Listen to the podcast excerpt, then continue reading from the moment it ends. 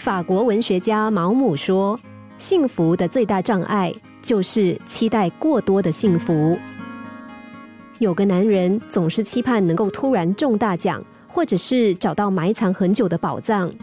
由于他满脑子都是不切实际的想法，自然无心工作，每天游手好闲，最后落得家徒四壁。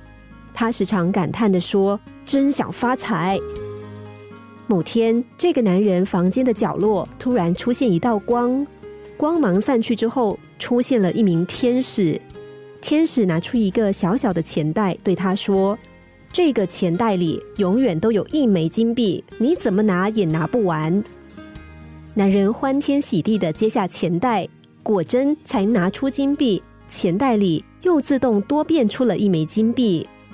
不过，天使说：“想使用这个钱袋。”你必须要遵守一个小小的规定，你可以随意取用金币，但是等你认为拿够金币之后，必须把钱袋还给我，接着才可以开始花钱。如果你违反规定，所有的金币都会变成树叶，钱袋也会失效。天使说完就消失了。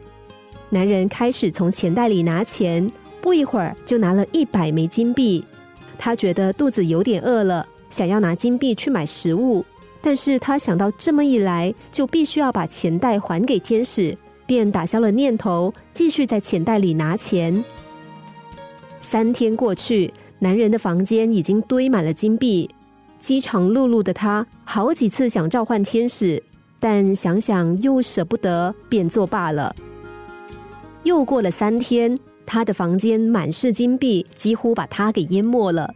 而他也变得骨瘦如柴，瘦得几乎昏过去。终于，男人决心把钱袋还给天使。天使再度出现在男人的房间，收回了钱袋。这个时候，男人想出门买食物，这才赫然发现，因为太多天没有进食，他的身体过度虚弱，已经连走出房间的力气都没有了。他这个时候才感到害怕，他知道自己快要饿死了。